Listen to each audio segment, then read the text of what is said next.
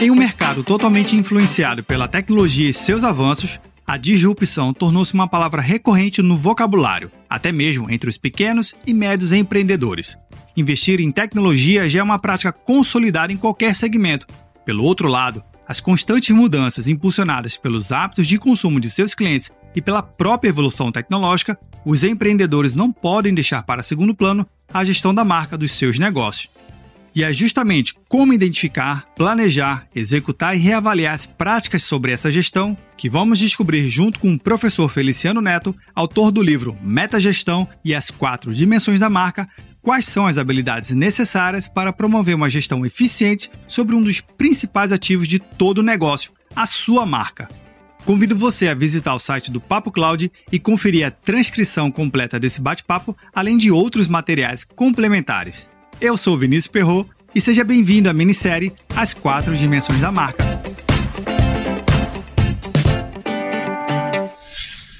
Vamos começar o nosso bate-papo aqui do nosso primeiro episódio.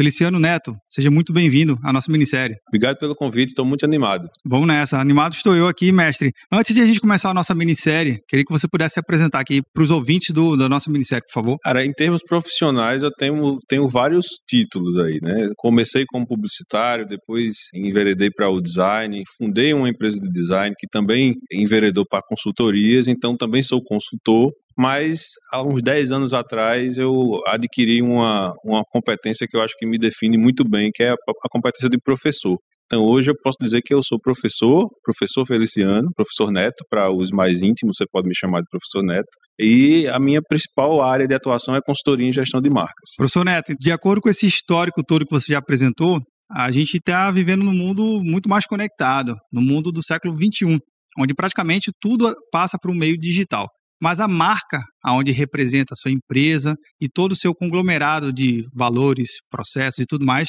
ela mudou ao longo desse ano, mas antes de a gente chegar nesse episódio, ou nessa parte do nosso bate-papo, eu queria que você explicasse para a gente um pouquinho sobre o que, que é marca. A marca, Vinícius, é um conceito amplo. E é uma das coisas que a gente lida bastante, um dos problemas, na verdade, que a gente procura sempre resolver dentro da nossa atividade profissional é, e no meu caso também dentro de sala de aula, né? Porque a palavra marca no português ela, ela tem outras significâncias que geralmente vai mais para aquela parte física que você enxerga da marca, o que a gente chama de logo, né? O desenho, a imagem que representa as empresas. Mas marca no ponto de vista teórico, é, se a gente for pegar o arcabouço de autores que falam sobre isso, todos eles concordam que marca é a ideia que os consumidores têm das empresas, ou seja, é uma coisa muito mais no campo intangível e está muito mais ligado à reputação. Reputação seria um bom sinônimo para a marca. Nesse sentido, partindo do momento que eu tenho que me preocupar com a minha marca, a reputação propriamente dita, o meio tecnológico isso ajuda, atrapalha, contribui? Como é que você tem visto e acompanhado ao longo desses anos? A tecnologia com certeza acelerou esse processo de criação de reputação, né, de construção de reputação. Por isso que tem sim uma, uma influência muito grande, principalmente nos últimos anos. Esse último ano que nós estamos passando aqui no Brasil e no mundo com pandemia, todo mundo focou muito mais nas atividades digitais, então essa competência foi meio que aprendida mais rápido pelos consumidores que não estavam familiarizados com isso. Né? Então, de fato, é, a tecnologia vem influenciar bastante esse, essa percepção que o consumidor tem, esse contato que o consumidor tem com as empresas e sim uma construção de reputação, de imagem que eles têm dela, ou seja, a construção da marca. Nesse sentido que você falou da reputação justamente conectada. Hoje uma marca ela tem que se preocupar porque basicamente ela se relaciona por vários contatos com o seu cliente, né? Tem várias redes sociais, todo dia surge uma nova rede social. Esse meio de conexão com o cliente final seja B2B ou B2C. Isso é mais complexo hoje, é mais coisas para gerenciar, ou ainda a empresa tem que se focar somente na marca, algo interno dentro da empresa? Você está falando é justamente o que eu escuto bastante dos, dos clientes. Geralmente, quando e nosso foco é, é muito cliente pequeno e média empresa, e a gente tem uma paixão especial por esse tipo de cliente, justamente porque ele esse tipo de cliente me faz aflorar a parte professor dentro do, da consultoria. Então, a gente tem a avidez de ensinar muitas vezes essa ansiedade que eles têm parte desse, dessa falta de conhecimento, né? Então, qual é a, a, o que é que eu tenho que fazer primeiro, né? Quais são as minhas prioridades para construir a minha marca dentro desse mundo super conectado, com vários pontos de contato, com várias linguagens. Então, a gente tem que sim que alinhar bastante essa, essa perspectiva e fazer os clientes entenderem, fazer as empresas entenderem que se eles entenderem com o um mínimo de consciência, né? O que é que eles têm que fazer, onde é que a, a marca deles é, entre em contato com o cliente, em quais canais, de que tipo de linguagem aqueles canais é, se utilizam, né? Aí sim, a, a, ansiedade sai um pouquinho do, do, do, peso, né? Tira um pouquinho desse peso dos ombros deles e eles conseguem atuar muito melhor, né? Em termos de gestores, né? Enquanto gestores. Então, no caso, como seu papel como professor e consultor também é instruir e orientar seus clientes. Sim, principalmente para delimitar, na verdade, ou, listar coisas que eles precisam e principalmente que eles não precisam fazer porque tem muita ansiedade, como eu falei. Muitas vezes, esse ambiente conectado, as coisas que a gente lê, às vezes o camarada chega na, na, no contato ali comigo, seja como professor, como consultor, com muitas, muitas dúvidas, né? Então, olha, isso aqui você precisa, isso aqui ainda não. Então é, é, muito importante saber o que não vender também, para fazer com que ele entenda que o foco tem que ser naquela área específica, seja ela de comunicação, seja ela no próprio trato visual da marca, seja ela um, processos internos de gestão, tudo isso forma o que a gente chama de, de arcabouço da marca e, e são coisas que a gente tem que se preocupar também. Nesse caso, menos é mais. Menos é mais. Menos é mais, na verdade, a gente costuma dizer que não tem como você separar as partes da marca é, e trabalhar marca. Para trabalhar marca, você tem que considerar tudo, mas, obviamente, existe uma hierarquia. Muito mais a ver com o tipo de empresa, com a situação que a empresa está. O trabalho de consultoria que eu faço geralmente é muito de diagnóstico no início, né? Onde você está, né? onde você quer chegar e está certo. Que processos vocês têm que colocar aqui na prioridade para fazer essa marca ser construída da forma correta. Já que você falou do diagnóstico, por onde começar então todo esse trabalho para identificar um, o meu potencial e o que, que eu tenho que fazer com a minha marca? A gente criou, justamente através dessa necessidade que percebíamos dos nossos clientes, né? Há faz cinco anos que a gente está desenvolvendo uma metodologia chamada dimensionamento de marca. Uma coisa que eu comecei a perceber dentro da academia, dentro das minhas aulas de pós-graduação, é que eu precisava ensinar a gestão de marcas para futuros consultores, nesse caso aí, e alguns gestores também. E fazer com que a linguagem ao redor do branding, que geralmente é muito elitizada, né, é muito é, escrita do ponto de vista de americanos bem-sucedidos, de marcas super famosas, já com muito tempo de atuação, como é que eu traria essa informação para realidades pequenas? E como eu falei, a gente é apaixonado por pequenos e médios empreendedores. Então, a partir dessa questão, a gente desenvolveu um que a gente chama de framework, né, que é uma, uma base de variáveis, que chamamos de quatro dimensões da marca, e desenvolvemos essa metodologia chamada dimensionamento de marca a partir dessas quatro dimensões que a gente chama de dimensão de valores, dimensão humana, dimensão estratégica e dimensão da imagem, a gente consegue entregar uma narrativa linear que no final das contas não vai ser linear na prática, porque não existe gestão linear, a gestão sempre é 360 graus, mas por essa narrativa a gente consegue trazer a marca para um ambiente mais didático. E a gente consegue fazer o gestor enxergar de fato, né, onde a empresa dele está, Aí a gente chama, a empresa ficou dimensionada, né? a gente usa esse jargão interno. Então, a partir dessa, desse dimensionamento, ele consegue enxergar onde ele está, o que ele precisa fazer e, principalmente, quais são as conexões entre as, essas dimensões, o que uma dimensão afeta a outra. Então, isso de fato faz com que o gestor tenha uma visão super madura da sua marca e como ele vai traçar um caminho para construir essa reputação que a gente falou que existe lá na mente do seu consumidor. Todas essas dimensões a gente vai tratar aqui na nossa minissérie.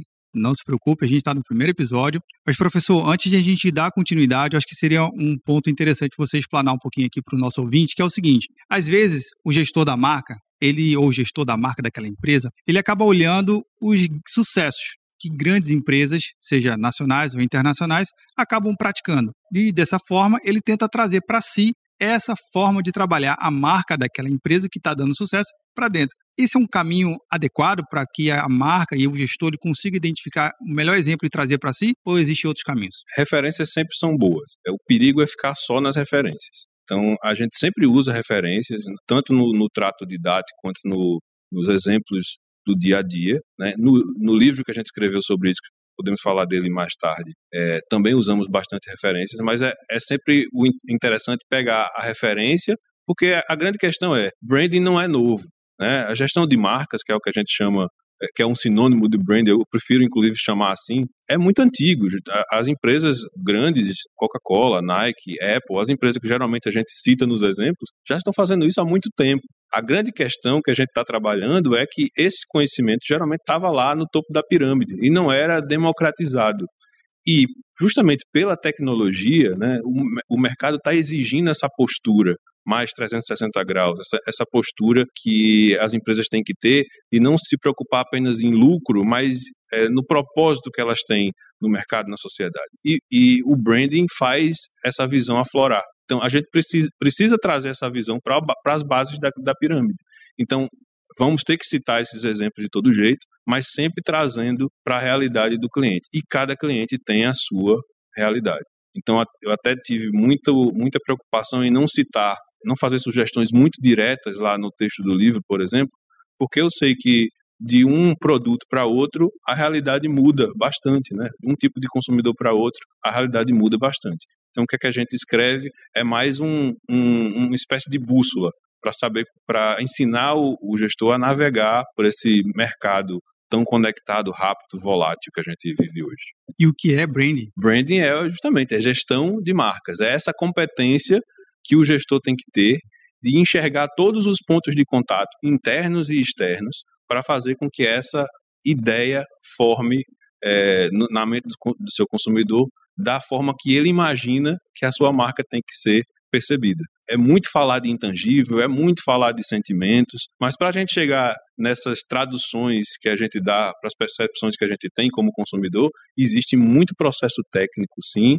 existe muito, muita preocupação, muito suor, e é justamente essas preocupações, esses pontos técnicos, essas conexões que a gente, eh, a gente procura trazer dentro do conteúdo que a gente desenvolve aqui no que a gente chama de dimensionamento de marca. Seria possível ter um método específico para a gente trabalhar e os gestores trabalharem a sua marca, o seu brand? A nossa abordagem é, como eu falei, linear. Né? A gente começa pela primeira dimensão, que é a dimensão dos valores. É, não existe marca sem que existam valores bem definidos. E o que é valor? É o que você quer que as pessoas sintam quando têm contato com você. Basicamente, aquela a frase da lápide que a gente chama, até um exemplo um pouco mórbido, mas é muito bom, porque geralmente quando se vai é, embora daqui, a gente sempre faz, tem até um autor que faz essa provocação, se a sua empresa não existisse hoje, não existisse mais, fosse fechar, qual é a frase que você colocaria na sua lápide que você gostaria que as pessoas lembrassem, né? Como, como você gostaria de ser lembrado? Geralmente essa frase traduz os valores da empresa. Os valores da empresa são esse conceito, né? É a razão superior pela qual a empresa existe. Se eu tivesse fazer uma pergunta dessa hoje como gestor e você dizer que a sua razão de existir é vender o seu produto, você está em maus lençóis em termos de branding, porque você está se, se, valendo de uma coisa que é muito volátil, né? Que uma disrupção qualquer, um, um concorrente com uma tecnologia melhor, uma coisa que acontece hoje no mercado pode simplesmente acabar com a sua história.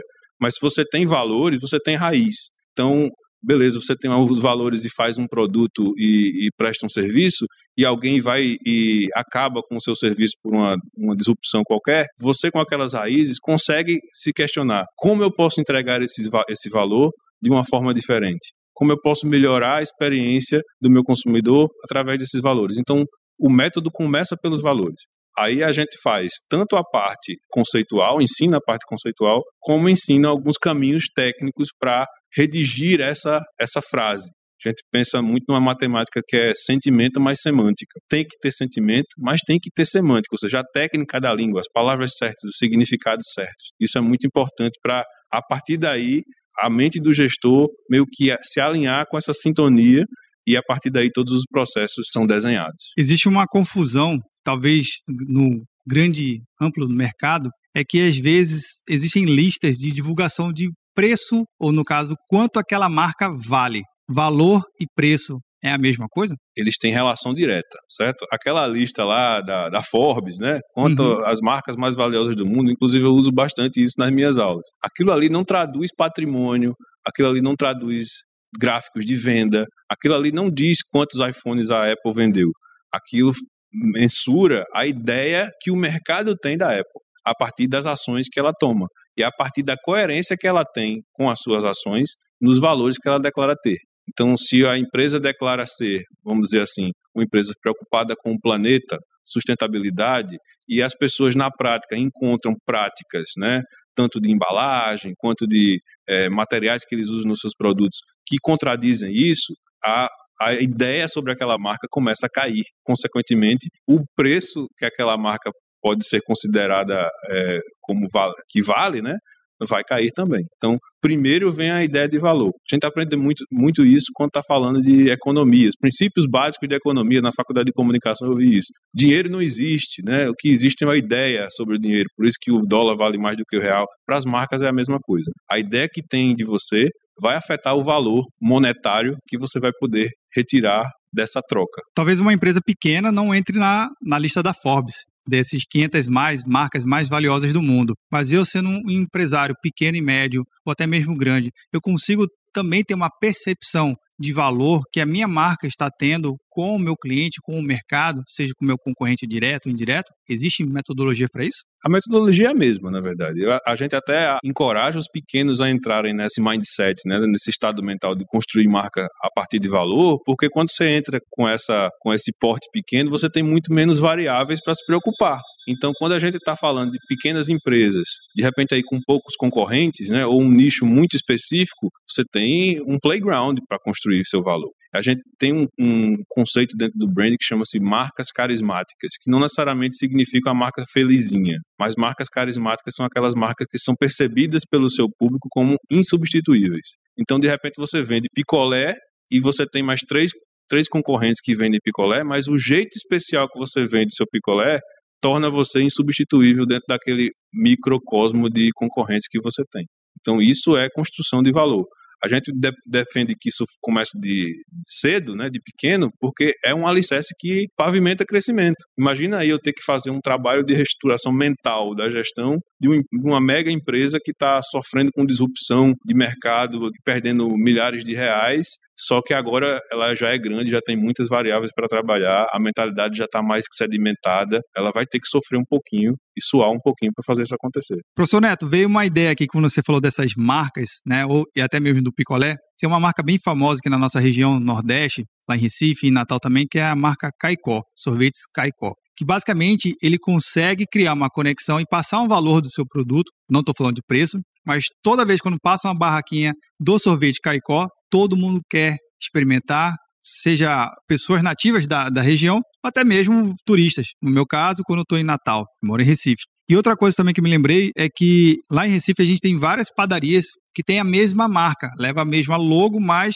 ele leva o mesmo conceito. É um padrão de atendimento, é a forma de saber. Eu sei que exatamente os mesmos produtos eu vou encontrar e é praticamente na mesma posição. E é engraçado isso, porque eu vou numa padaria ou na outra, eu sei exatamente o tipo de pão que eu quero, eu sei onde ele está mais ou menos devido ao layout. Até o layout eles tentam é, deixar com um padrão. Isso também reflete no conceito da marca, no conceito do valor com o cliente? Você está falando como cliente está é, descrevendo para mim a ideia que você tem deles. Então funcionou, tem alguma coisa ali funcionando. Às vezes a gente tem muito isso no Brasil, né? O, o empreendedor é muito empírico. É, e às vezes o próprio bom senso dele, eu não sei de fato se estudaram sobre isso e, e pode, pode acontecer isso também, mas facilita bastante quando você tem um público pequeno, né?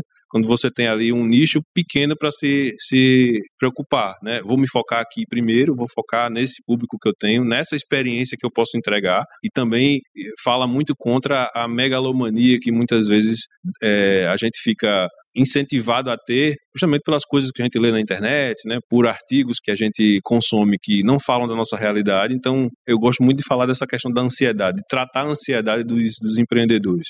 Regionalismo funciona muito bem, né? É uma coisa que vai atender aquele bairro, é uma padaria que geralmente tem essa, essa taxa, né, essa pecha de ser de ser de bairro, de ser regional. E aí você me citou um exemplo de uma padaria que conseguiu expandir para outras sedes, para outras regiões, provavelmente porque trabalhou muito bem a ideia que o seu consumidor é, via a ter dela Sim. naquele primeiro ponto, por exemplo, né? Que em João Pessoa também a gente tem hamburguerias que geralmente começaram é, com carrinhos na, na praia e hoje tem pela cidade toda e todo mundo conhece e hoje está no iFood e você faz, olha, vou pedir o hambúrguer tal ou o cachorro quente tal que está no iFood, consegue expandir bastante, é muito importante, sem perder aquela aquele brilho nos olhos da experiência que ele entrega. Isso faz muito sentido com o que a gente vai desenvolver aqui nessa série. Então eu posso dizer que o gestor ele pode trabalhar, ter mais flexibilidade para trabalhar os seus valores e nessa jornada de trabalhar ele conseguir moldando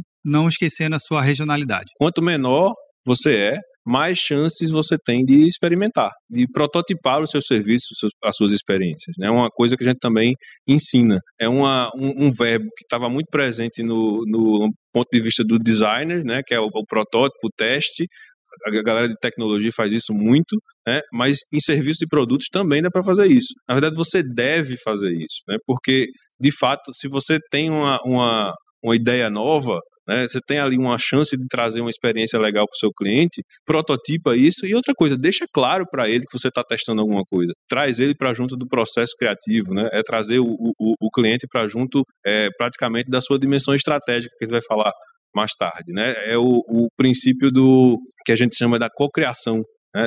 Isso, de novo, quanto menor, mais fácil de, de implementar. Chame seu cliente para criar e co-criar com você. Exatamente. Professor Neto, queria agradecer a sua participação aqui no nosso primeiro episódio. E eu queria que você desse uma palavra aqui que pudesse resumir, além da palavra da dimensão valor, que foi o que a gente tratou no nosso primeiro episódio, mas uma que pudesse o nosso empresário, nosso empreendedor que está ouvindo aqui e acompanhando a nossa minissérie, pudesse entender e dar um fechamento aqui para a gente.